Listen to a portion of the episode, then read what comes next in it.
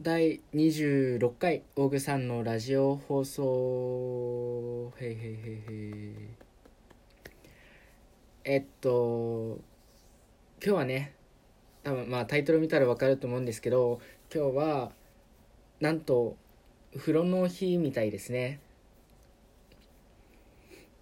皆さんは、まあ、お風呂にどんな感じでどんな感じでっていうとちょっと 変態チックなんですけどなんかどのようにして入るんですかね。まあお子さんいる人なんかはちっちゃい子なんかいる人は一緒に入るよとかまあまあか同棲してるカップルだも一緒に入るとかあとはえっ、ー、となんだっけ入浴剤とかどういうの使ってるよとか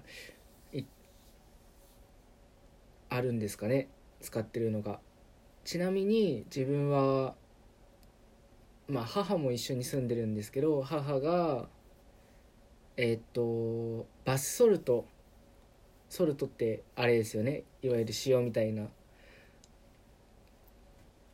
を買ったらし買ってそれを最結構1月頭ぐらいから使ってますね。なんかねすべすべっていうかなんかぬるぬるではないけどすべすべっていうかなんか肌にしっとりみたいな。えっとなんか若干ジェル状の化粧水みたいなかな。合ってるかな？そんな感じ。うん。乳液ほどあのつく感じではないですね。さてさて今入浴剤の話なんかしたんですけれども世界のお風呂事情についてちょっと喋っていきたいなって思ってあの日本の文化である銭湯なんかは海外ではないらしいですね。やっぱそれは日本特有の文化で外国の方が日本に来たりして銭湯入るってなると結構その裸で、まあ、みんないるっていうのがえっとなんか耐えられないっていうかびっくりされるらしいですね。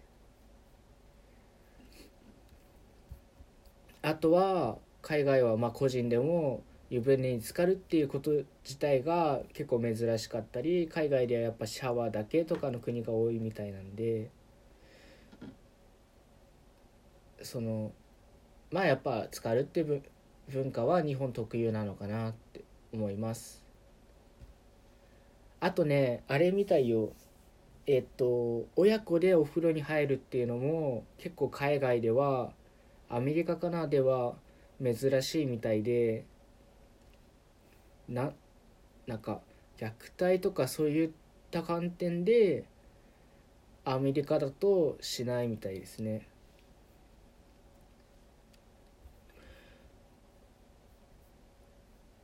であと何喋ろう。えっとそんなところかな今日は。うん。えー、ないな。あ思い出した。あとお風呂っていうか岩盤浴とかサウナとかも結構あれありますよね。なんかテルマエロマエとかってそんな感じじゃないですか？わかなんか風呂じゃ風呂なんお風呂なんだけど水とかじゃなくてなんかサウナに近い感じなのかな？だった気がする。であとはフランスなんかだとお風呂に入るのが週に何回とか毎日入らないみたいなこともあるらしくて。って感じなのかな。まあ話もちょっとなくなってみたんで今日はこの感じで終わりたい終わろうかなと思います。では今日は風呂の日という改めまして風呂の日ということで皆さんいつもと違う入浴剤とかえー、っとまあいつもと違った入り方をしてみてもいいんじゃないでしょうか。お風呂えー、銭湯に入り行ったりぜひぜひやってみたらいいんじゃないですか。ではここら辺で終わりたいと思います。